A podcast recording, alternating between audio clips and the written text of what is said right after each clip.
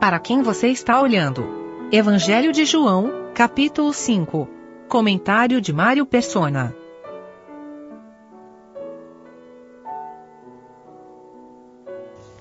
Tem alguns detalhes interessantes aqui nessa passagem. Uh, tem, algumas versões da Bíblia não têm o versículo 4. Ele não aparece em algumas traduções. Ele vai do, do 3 ao 5 e em algumas traz esse versículo 4 entre chaves, porque não são todos os manuscritos que contêm esse versículo. Mas de qualquer maneira, ele não, não está errado também, porque está bem de acordo com o ministério que era dirigido a Israel, que era o ministério de anjos. Quando a gente vai lá em Atos, capítulo 7, Atos capítulo 7, versículo 53,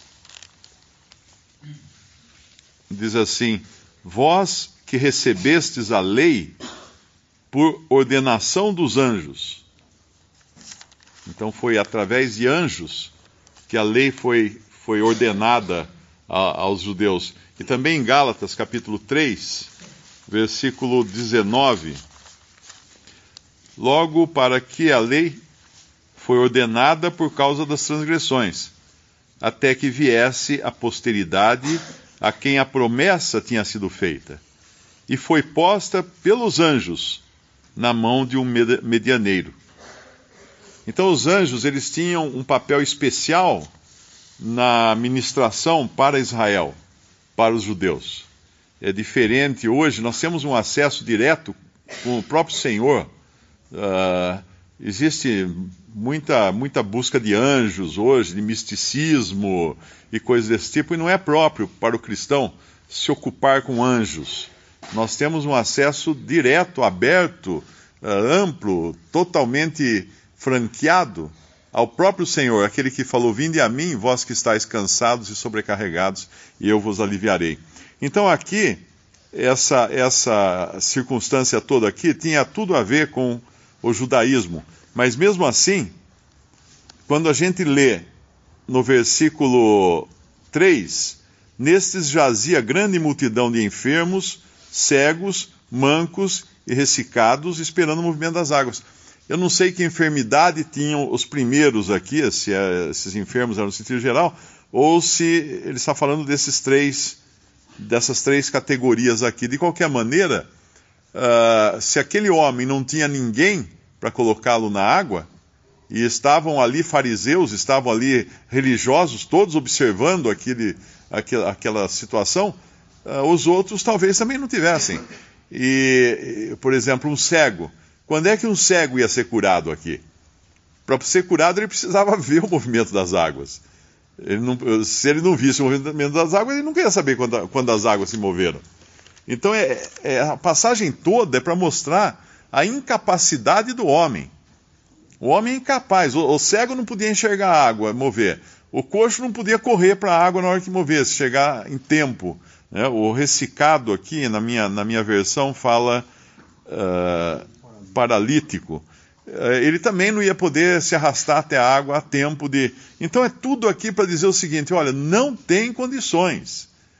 É, é uma missão impossível chegar na água para ser curado por uh, por capacidade própria. E esse homem aqui, esse coxo, é interessante que ele devia estar olhando para onde? O tempo todo. 38 anos ele ficou ali olhando para onde? Olhando para a água. Olhando para a água. Mas ele olhou 38 anos para o lugar errado. Para o lado errado. Porque a cura dele viria não da água, viria do Senhor. E não foi ele quem viu o Senhor no versículo 6 fala: Jesus, vendo este deitado e sabendo que estava neste estado havia muito tempo, disse-lhe: disse Queres ficar são? Então, parte de Cristo a iniciativa de curar esse homem. E aí a gente pode ir muito mais longe quando pensamos na, naquele dia, vamos chamar de dia, né, mas não era dia, na eternidade, quando o Senhor enxergou a nossa condição e já determinou que nós iríamos ser curados pelo sacrifício dele na cruz. Quando o Pai uh, já amava o filho e já tinha determinado que o filho viria para ser, ser, servir de sacrifício pelos cegos, pelos coxos, pelos paralíticos, pelos incapazes todos de saírem dessa situação que foi a, a ruína que o pecado introduziu na, na criação. Então, o Senhor vê. E hoje, quando nós aqui, os que são salvos aqui, por Cristo, que um dia creram em Jesus como Salvador, tenha certeza que não foi porque foram mais espertos do que ninguém. Ah, eu um dia entendi a Bíblia. Ah, eu. Não. Uh, nós fomos pegos de surpresa pelo Senhor, estávamos olhando para outro lado, estávamos totalmente alheios a Ele, olhando para uma religião, olhando para boas obras, olhando para nos esforçarmos para fazermos algo, algo, que pudesse nos salvar, olhando para tudo, mesmo, menos olhando para aquele que nos via na condição em que estávamos de pecadores perdidos e queria nos salvar. E é o que o Senhor faz aqui. Ele vê o cego, o cego não, perdão, ele vê o, o coxo, aqui o paralítico, o enfermo, ele vê o enfermo e ele, ele ordena a cura desse enfermo ele ordena. O mesmo que o mesmo que, que ditou a lei, o mesmo que escreveu a lei nas tábuas de pedra para Moisés, é esse que fala: uh, vai, levanta-te, toma a tua cama e anda. Ele, se alguém reclamasse, podia falar assim: não, mas eu, eu podia ter escrito isso na pedra também.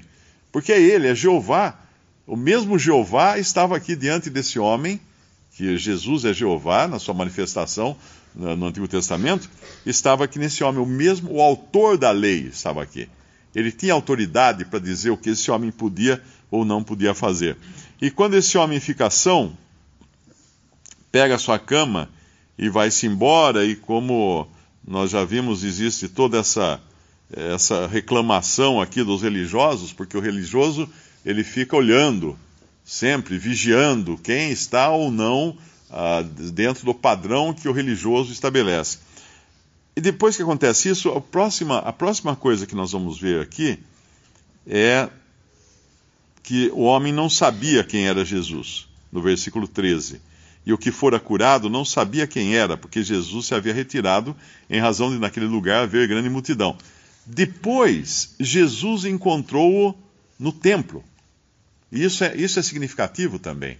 Porque a partir do momento que uma pessoa é curada dos seus pecados, a partir do momento que ela é salva por Cristo dos seus pecados, pela fé em Jesus, o que ela vai querer fazer? Ela vai querer oferecer sacrifícios de louvor a Deus. E o templo era o lugar dos sacrifícios, o templo era o lugar da adoração. Então a adoração é uma consequência da salvação, nunca ao contrário. Os homens pensam que ah, eu vou passar a vida inteira indo numa igreja, indo num lugar para adorar, para fazer meus sacrifícios, as minhas ofertas, etc. Porque daí, quem sabe, no final Deus vai ter misericórdia de mim e vai me salvar. Não, está errado, está olhando para o lado errado. Está de costas para o Salvador. Esse homem foi primeiro curado e, como consequência agora dessa libertação que ele recebeu, ele tem o desejo de ir ao templo ele tem o desejo de adorar a Deus. E é lá que ele vai conhecer quem é o Senhor Jesus. Da mesma forma, quando nós somos curados dos nossos pecados e buscamos agora conhecer mais de Cristo, nós vamos aprender. Uh, ele, vai, ele vai nos mostrar quem ele é. E aí vem uma outra, um outro passo, né? interessante isso, essa sequência toda, que é o testemunho, no versículo 15. E aquele homem foi e anunciou aos judeus que Jesus era o que o curava. Às vezes eu encontro algum, algum cristão, alguém que se, se identifica como cristão, mas que não tem a certeza da salvação.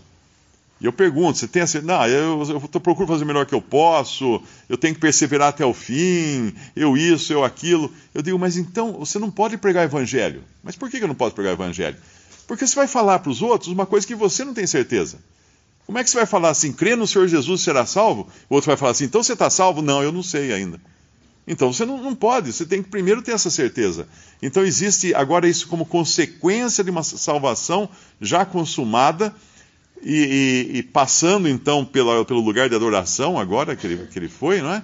Existe agora esse testemunho. Existe esse coração grato que vai falar para os outros de uma salvação que ele recebeu. E é interessante também essa questão dele, uh, a, coisa seguinte da sua cura é ele ir ao templo, porque lá em Atos capítulo 9, podemos até abrir, quando Paulo se converte, livro de Atos capítulo 9, versículo 10, o Senhor vai, vai falar com Ananias, em Damasco. E havia em Damasco um certo discípulo chamado Ananias. Só para a gente pegar o contexto, Paulo estava indo indo para prender cristãos, para levá-los à morte. Estava chegando perto de Damasco. Uh, o Senhor apareceu a ele num resplendor de luz. E Paulo, então, o Senhor falou com Paulo. Paulo caiu ali, na verdade, caiu literalmente, né? Não caiu do cavalo, porque não tinha cavalo nenhum nessa cena aqui que a gente saiba. Mas ele caiu literalmente da, da posição em que ele se encontrava, de um homem seguro de si mesmo e seguidor da lei, é, caiu agora para um homem cego, que ele vai ficar cego agora. Ele fica três dias sem ver, no versículo 9, e não comeu e nem bebeu. Ele, ele, é, Deus, o Senhor revelou para ele o que ele era na sua, na sua condição natural. E aí havia, no versículo 10, havia em Damasco um certo discípulo chamado Ananias, e disse-lhe o Senhor em visão: Ananias, e ele respondeu: Eis-me aqui, Senhor. E disse-lhe o Senhor: Levanta-te e vai à rua chamada direita, e pergunta em casa de Judas por um homem de Tarso, chamado Saulo, pois eis que ele está orando. A consequência daquele encontro que Saulo teve com o Senhor ou que o Senhor teve com Saulo, melhor dizendo, uh, é que agora ele estava orando. E é como naquele aquele paralítico, a consequência do encontro que ele tem com o Senhor Jesus é que ele vai ao templo. Então, a, a, as atividades, vamos chamar assim, de uma pessoa convertida, elas não vêm antes da sua conversão ou antes da sua salvação. Elas são consequências de uma salvação já estabelecida de um encontro pessoal com Cristo. Seja lá aquele homem à beira daquele tanque, e seja aqui Saulo, uh, que agora uma característica que ele tem da, desse encontro que ele teve com Jesus era orar, era oração. E eu creio que aqui todos, todos nós sabemos a falta que nós sentimos quando nós não oramos, ou quando nós não adoramos, ou quando nós, não de, uh, quando nós negligenciamos conhecer mais da pessoa de Cristo. Essas coisas, uh, adorar, conhecer a Cristo e orar, são consequências de uma salvação. E, e, e são marcas né, da nossa salvação, da nossa. Uh, nenhum crente devia se sentir à vontade faltando essas atividades na sua vida, que agora nos seguem por toda a vida até nós entrarmos na presença do Senhor, quando não, não iremos mais orar, mas estaremos na presença daquele que nos salvou.